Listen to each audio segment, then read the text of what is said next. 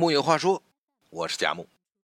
现在打开电视，打开任意一档综艺节目，你放眼看去吧，所有的男生几乎全都是白白净净的，偶尔眨个眼，比个心，娇羞脸红，比小姑娘还小姑娘。说真的，屏幕上已经很少出现像吴秀波呀、金城武、梁朝伟这样胡茬脸了。现在的中国男人基本都没了胡子。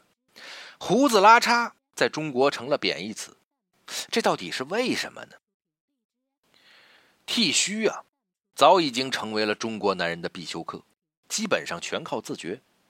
据科学统计，胡子每个月会长一厘米左右。英国研究团队实验发现，胡须生长，这也是按着季节来的。七月份就是胡子疯狂肆虐的时期。怪不得这几天我感觉自己的胡子长得很快呢。这个时候呢，恰恰也是细菌滋生的旺季。这胡子的存在，简直就是细菌的风水宝地。越是浓密的胡子，越容易沾上食物的残渣和灰尘。男性胡须平均约有七千到三万根，这给细菌提供了一个极佳的栖身之所。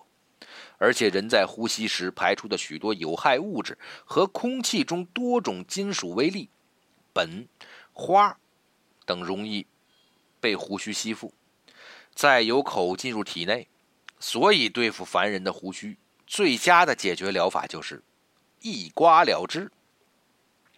中国男人每天一大早起床的习惯动作就是刷牙、摸一摸下巴、刮胡子。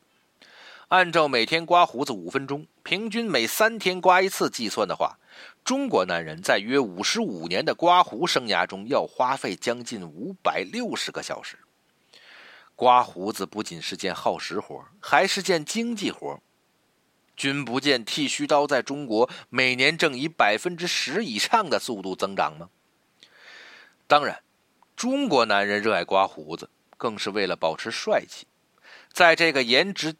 当道的时代里，中国男人在刮胡子上还是一点不马虎的。而且，根据某个婚恋网站发布的一项婚恋报告显示，有百分之三十七的女性表示没有办法忍受不讲卫生的男性伴侣。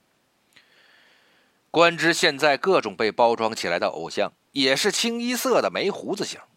小奶狗在中日韩市场可以说是很走俏了。微博上建立起了相关的话题，阅读量都以千万计，而且还颇带高甜指数。不过，小奶狗如果要挪到欧美，那估计就没什么市场了。毕竟人家钟爱的还是大胡子硬汉。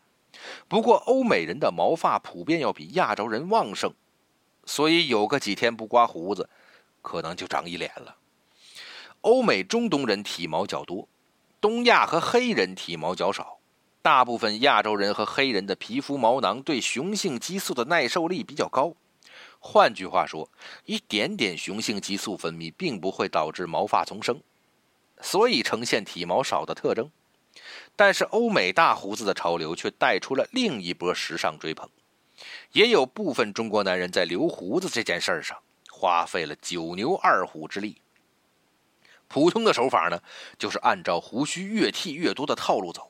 增加剃须的次数，能够反向刺激胡须生长。自然的疗法就是利用白兰和生姜等刺激激素分泌，这一类就得经常用白兰或生姜擦抹稀疏的部位。机械疗法，在网上购买假式胡须等演戏类道具，直接粘上就行，简单快捷。而且当你厌倦的时候，就得忍受撕扯之痛。还有人工疗法，没错。别以为只有女性的植眉、植发，胡子也是可以植的。现在的通用做法就是把后枕部相似的毛囊移植到种植区，也就是把头发搬到嘴巴上面。留胡子的男人不仅讲究疏密，还得讲究造型。比较普遍的有 O 型胡、胡短胡茬那种，还有什么范迪克胡。这些胡子啊，都得进行梳剪造型。哎，你看，钢铁侠小罗伯特·唐尼的胡子，哎，那就是精心造型出来的。给胡子扭造型这事儿啊，并不是新兴的时尚。很久以前，中国人也还是留胡子的时候呢，早已跻身当时的弄潮儿先烈了。古时候，国人普遍抱着个“身之发肤，受之父母”的观念，胡须这个时候那是绝对不能剃的。这个时候，你要是这么做了，后果显然要比你顶着个洗剪吹发型出现在你爸妈面前严重多了。剃胡须这等事儿，往大了说，那是目无尊长。忤逆父母，和古时候所倡导的传统礼教那是背道而驰的。和现在不同，古人扭胡子造型主要是根据人的年纪、经历来确定。比如留一字胡的人，就说明他已经成了家；留八字胡的人，标志他开始步入社会；已有子女留子女胡的人，啊，表示他的子女已经婚配了，或者有了孙儿女。在影视剧中，我们经常能看见山羊胡、八字胡、络腮胡等特立独行的胡须标志，而且这种造型啊，往往还是个人身份的一种象征。就有这么个故事，讲的是宋代的寇准年轻时靠着他的学问和能力被皇帝看好，但皇帝担心他太年轻了点提拔起来难以服众。寇准呢？为了迅速改变局面，让自己的脸最好像秋风扫落叶一般萧瑟，越老气横秋越好，就四处的淘换药方，最后找到了好办法，就着何首乌吃白萝卜。没过多久，寇准的胡子很快变白了，整张脸呈现出一副值得托付的重任的样子，顺利登上了宰相之位。胡子业已成为了展示威严的一把利器。在工业革命之后。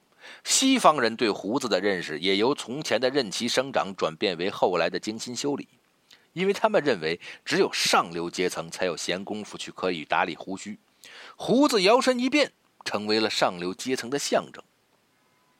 胡须这种身份标志后来还带上了些政治意味，比如抗日剧中的日本军官基本上都留着板刷胡，板刷胡最为著名的虽然是希特勒。但这种胡须造型最为流行是在苏联，苏联红军将官留板刷胡者比比皆是。另一出名的样例，则是由德国末代皇帝威廉二世引领的牛角胡潮流。此胡一出，世界各国为之披靡，威廉二世也成了站在时尚前沿的人。这种牛角胡显得干练又趾高气扬，配上威廉的狂傲造型，堪称军国主义典型形象。清末呢，我国外交界和军界尤为盛行这股潮流。民国时期，军界要员要不搭个牛角胡，就显得不太正统。袁世凯、孙中山、黎元洪等人都成了时尚界的弄潮儿。追求起时尚来，终究大家还是一路的。虽说人们不再把胡子作为显示男性魅力的特标志，但是留胡的时尚还是有所躁动起来。为了给普罗男性同胞摸清胡子的时尚规律，澳大利亚一项研究就将男性胡须的浓密程度分为四个等级：完全剃光、轻度胡茬、重度胡茬和大胡子。分别请男性和女性实验者评定这些男性的吸引力。结果证明了，剃了胡子的少数人将从留胡须的多数人中脱颖而出。而等到大家纷纷剃胡子的时候，留胡须的人。则会脱颖而出。还有研究者就直接 get 到了胡子时尚的潮流演变情况。络腮胡的高峰在1853年到来，大胡子高峰在1892年前后出现，而八字胡高峰则在1918年降临。专家预测，新的留须潮流会在2020年兴起，所以趁着蓄须潮流。不妨考虑给自己来个胡须的 new 造型，嗯，怎么样？但是有个前提呀，你得有一张可以 hold 得住全场的脸。终归，脸还是第一位的。木有话说，我是佳木，咱们下回接着聊。